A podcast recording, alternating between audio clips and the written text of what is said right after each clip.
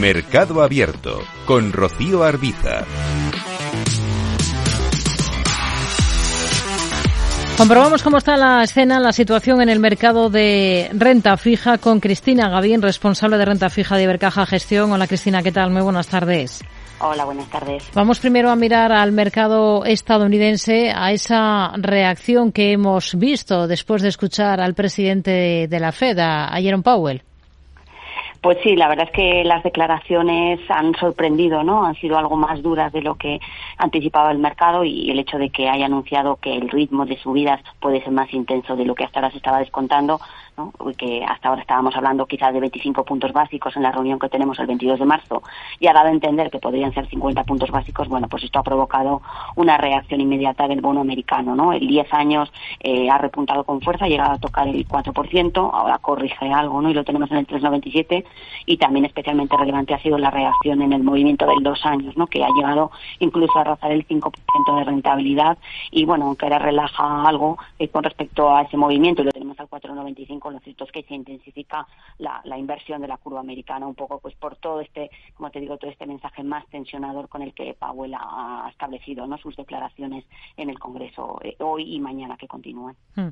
Eh, en todo caso, aquí en España hemos estado pendientes, por ejemplo, de esa nueva emisión de letras del Tesoro, más de 4.900 millones a 6 y 12 meses, y en ambos casos con intereses por encima del 3%.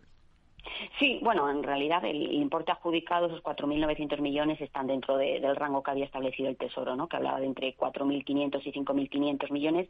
La demanda ha sido alta, cerca de 9.000 millones, pero sí que es verdad que, ha sido algo inferior el ratio de, de bit to cover, el ratio de cobertura algo, ha sido algo inferior al 2% de la subasta anterior. Entonces, bueno, pues aunque el apetito es importante, bueno, no ha sido tan intenso como en la subasta anterior. Y en cuanto al interés marginal, la verdad es que claramente por encima del 3, de hecho, se ha situado en el 3,30 33% por encima de cómo estaba cotizando antes de la subasta en el gris, pero es verdad que después de la subasta incluso ha seguido repuntando y hemos visto la, letra a 12 meses cotizar en rentabilidades en el entorno del 3,35. ¿no? Eh, también es verdad que está cotizando en línea con el resto de los tramos monetarios de las curvas europeas, ¿no? que con todos estos mensajes que estamos viendo más tensionadores, no solamente de la Reserva Federal que acabamos de comentar ahora, sino las declaraciones que estamos viendo estos días, tanto de Christine Lagarde como de algún otro miembro del Banco Central Europeo, también muy bueno, pues está haciendo que todos estos tramos monetarios muy cortos estén bastante tensionados.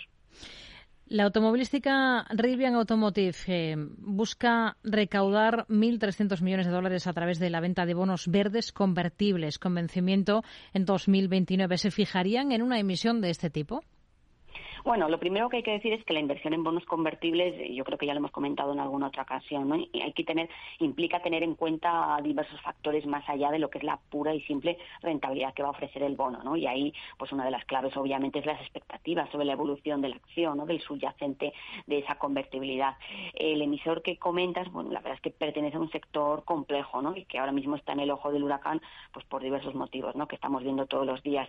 Eh, además, en el caso de esta compañía, a día de hoy, pues la rentabilidad eh, de la misma eh, genera dudas, ¿no? Es verdad que está realizando un importante esfuerzo para reducir costes, pero también hay que tener en cuenta que a la hora de emitir, pues es un emisor que no tiene rating, ¿no? Y eso también supone una importante limitación para el universo de inversores a los que puede acceder.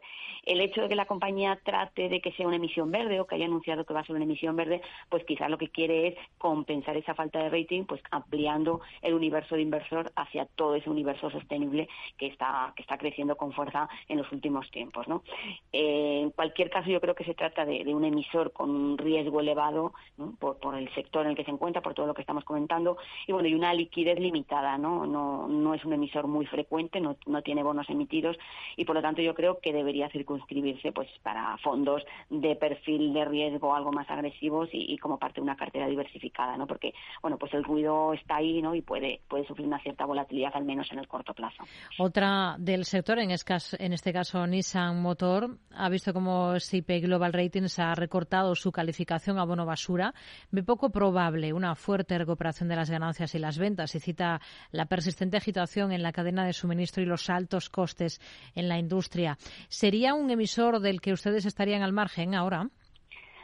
Bueno, a ver, eh, como estamos diciendo, ¿no? el sector de autos está sufriendo muchas tensiones eh, y, el problema de los suministros que comentas, eh, pues es uno de ellos, ¿no? En, Nissan, además, pues algunos nombres dentro de la industria pues están especialmente penalizados, ¿no? Y Nissan es uno de ellos. Es verdad que la noticia no ha pillado desprevenida al mercado, es un nombre que ya cotizaba con prima en relación con, otros nombres del sector autos y la primera reacción ante la bajada del rating ha sido una cierta ampliación de los diferenciales y una importante caída en el precio del bono.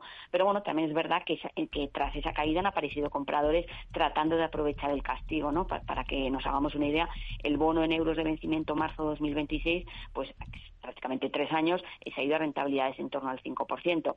El bono sigue siendo grado de inversión por parte de Moody's, en ese sentido, bueno, pues todavía no va a ser un importante flujo vendedor el que vamos a ver, y aunque no es descartable que, sigamos viendo ruido, ¿no? en el nombre para plazos cortos y en carteras que puedan soportar una cierta volatilidad, bueno, pues sí que puede tener sentido la exposición al nombre, ¿no? Tratando de aprovechar precisamente todas esas incertidumbres que, estamos viendo en el sector que estamos comentando y que, bueno, que tomadas eh, con cierta prudencia y una cierta diversificación en la cartera, pues pueden ofrecer valor en el medio plazo.